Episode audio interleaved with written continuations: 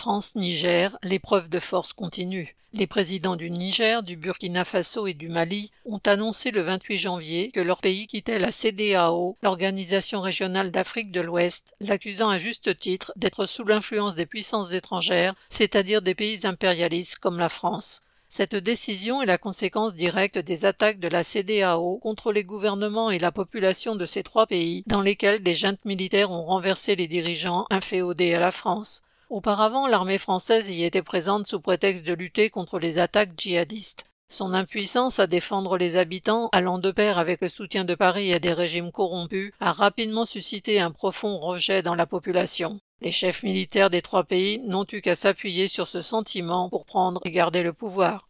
Après le renversement au Niger en juillet dernier du président Mohamed Bazoum par la junte menée par le général Tiani, la CDAO, à l'instigation de la France, a menacé le pays d'une invasion armée et décrété la fermeture de ses frontières. Le Mali et le Burkina Faso se sont aussitôt déclarés solidaires du Niger et ont fondé avec lui une nouvelle organisation, l'Alliance pour le Sahel. Si la CDAO a rapidement dû renoncer à toute intervention armée, les sanctions économiques persistent et affament la population nigérienne.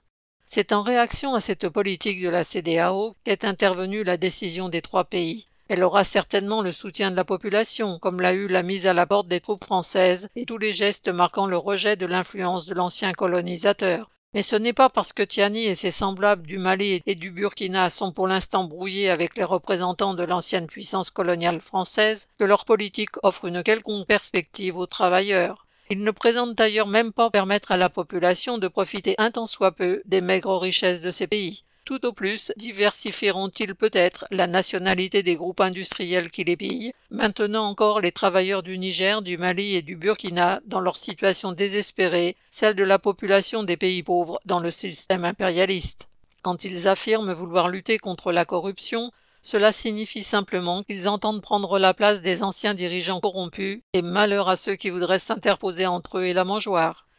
Auparavant dirigeant de la garde présidentielle, voudra les faire taire au besoin par les armes, comme il s'opposera à tout mouvement populaire pour améliorer le sort de la population. Quant à remplacer les bandes armées françaises par d'autres, probablement russes, cela ne protégera pas davantage les habitants menacés et continuera à jeter dans des bras de djihadistes toute une jeunesse sans avenir.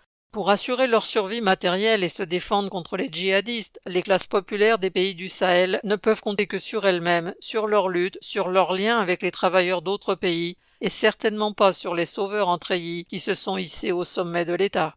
Daniel Mescla.